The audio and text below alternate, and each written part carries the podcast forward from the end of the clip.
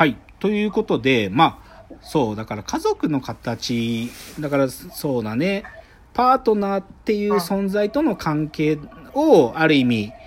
それが、なんか、わかりやすいステレオタイプなもの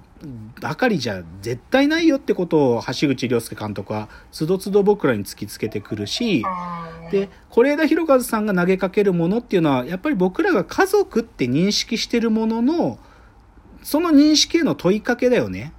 なんか血が繋がってるからお父さんなの？っていう、もう本当にこのことだよね。じゃないよね？ってことだよね、つまりはね。で、そこにどうしてもリリー・フランキーを配役してくると。で、じゃあ、リリー・フランキーとは何者なのかという話を最後のチャプターでしたいんですけど、で、それをね、リリー・フランキーさんってもう本当に多面的で、多彩で、もう、いもういろんな側面を持った素晴らしい、なんていうか、マルチな才能のある方ですけど、その方のね、ちょっと今日僕はこの角度で取り出したいっていうのはね、この本なんです。えっと、サブカルスーパースターうつ伝。はサブカルスーパースターうつ伝という吉田剛さんのインタビュー本があるんです。で、はいこれ何かっていうと、これね、クイックジャパンに連載されてたやつをまあ書籍化してるんだけど、どういう目的意識かっていうとね、文化系男子、サブカル男子は40歳で鬱になるっていう吉田剛の仮説があるの。で、サブカルのお仕事をやってきた人たちが、40歳頃になんか少し精神的に参ってしまう。その仮説を、そのサブカルチャーっていう文脈でもうススーパースターと呼ばれるような、リリー・フランキーだとか、大月健二だとか、杉作 J 太郎、三浦淳、松尾鈴木、いろいろですよ。まあ、計12人にインタビューしたっていう本なの。それ40超えてる人にしたの？そう、40超えて、あで、だからこの、ある意味、吉田剛の仮説をう、なんか証明するために。そうそう。で、このね、僕が持ってるのは文庫版なんだけど、文庫版に、あの、特別収録で、実は、ユースケ・サンタマリアさんも入ってる。で、ユースケさんってあんまりそういうのを表出してないけど、実はユースケさん長く鬱だったんだよね。やっぱり相当きつい時間があって、で、なんか、ゆうすけさんもでもそのことをちゃんと言える場所っていうか、なんか元、最初の単行本版をゆうすけさんも熱心に読んでて、で、文庫版で書き下ろしでっていうので、話が来た時、あ、だったら僕の話話すよってって受けたらしいんだけど、だからまあ今、お名前挙げた方たちが、まあ少なからず、こう、その病気の大小はあれども、こう、うつ的なね、心の状態になっちゃうっていうのがあったっていうのが、このサブカルスーパースターうつ伝なんですよ。うんでリリー・フランキーもそうだったんですねそう。で、ここのね、うんだから一番最初の一人目のインタビュー E がリリー・フランキーなんだけど、で、すごく端的に言っちゃうと、リリーさんって、えっと、今ね、もう文章書けなくなっちゃったのね。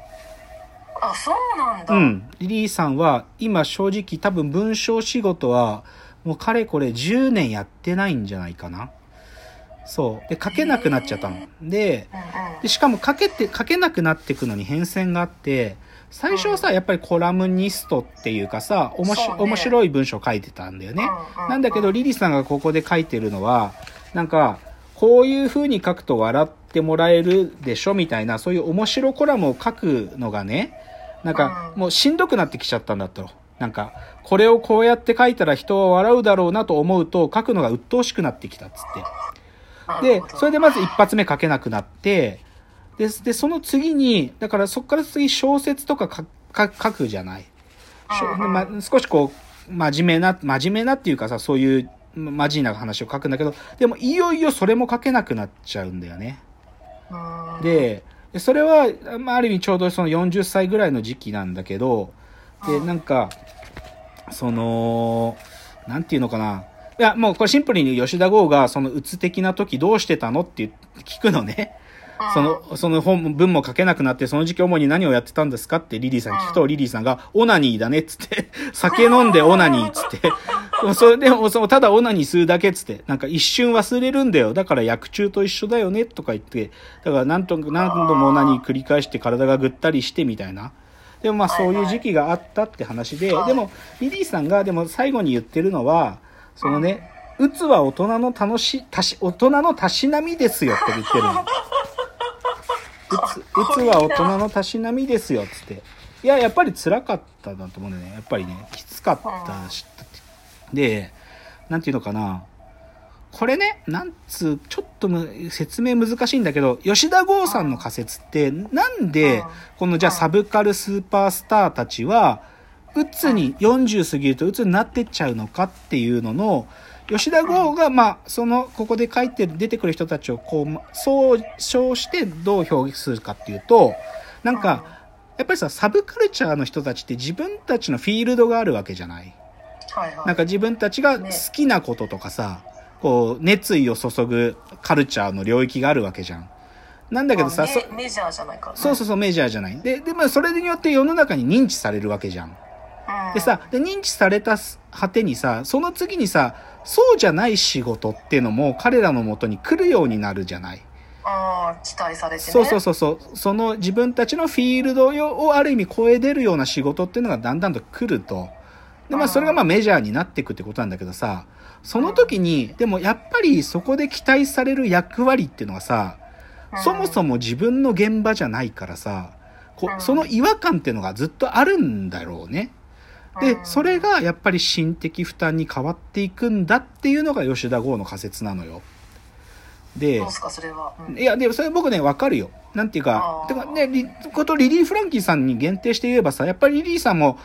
イラストレーターとかコラムニストやってるうちはさ、まさに自分の土俵だったのがさ、それこそ小説が大当てになっちゃってさ、もう一流の作家さん先生みたいな、しかもそれで露出がめっちゃ増えてみたいなさ、ある意味こう自分っていうこう、お洋服がもうワンサイズ大きくなっちゃったみたいなさ、うん、で、さらにその次にでいよいよ俳優をやったりとかさ、お仕事がマルチになればなるほどさ、なんか自分が自分じゃなくなるみたいな感じを多分あると。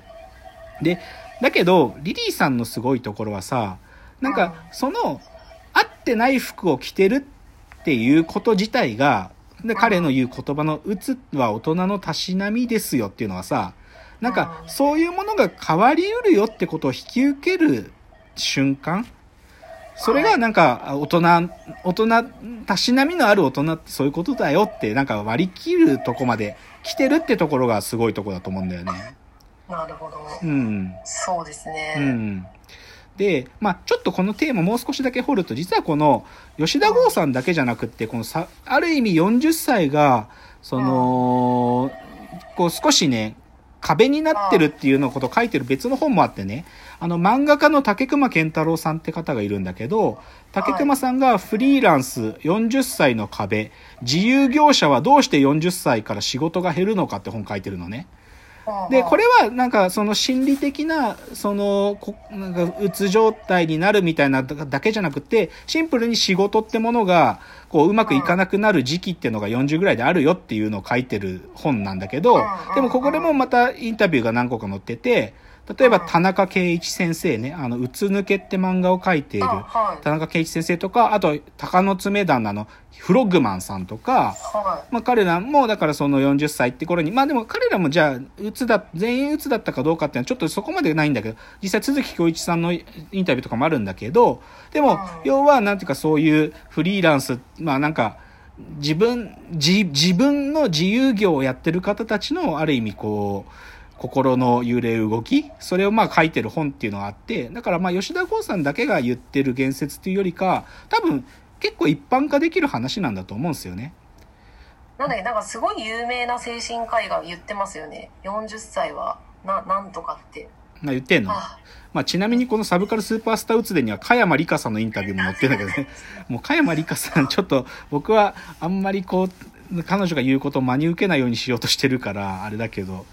まあ、でも何が言いたいかっていうと、つまり、でも、そういう不惑の年っていうのかな、40を過ぎてさ、でもそこでさ、こう自分の、こう世の中が期待する役割と、でも、でも自分っていうものと、こうなんか、柔軟にその服が着替えられる人、はいはいはい。それがまあ多分リリー・フランキーなんじゃないかなって、なんか僕はこの本読んで逆に思うんだよね。なんかそれを乗り越えたからこそ、なんか肩の力がもう抜けている。で、そう、で、しかもリリー・フランキーって人はさ、その東京タワーって小説の副題はさ、おかんと僕と時々おとんっていうさ、つまり彼は家族の話を書いているわけじゃない。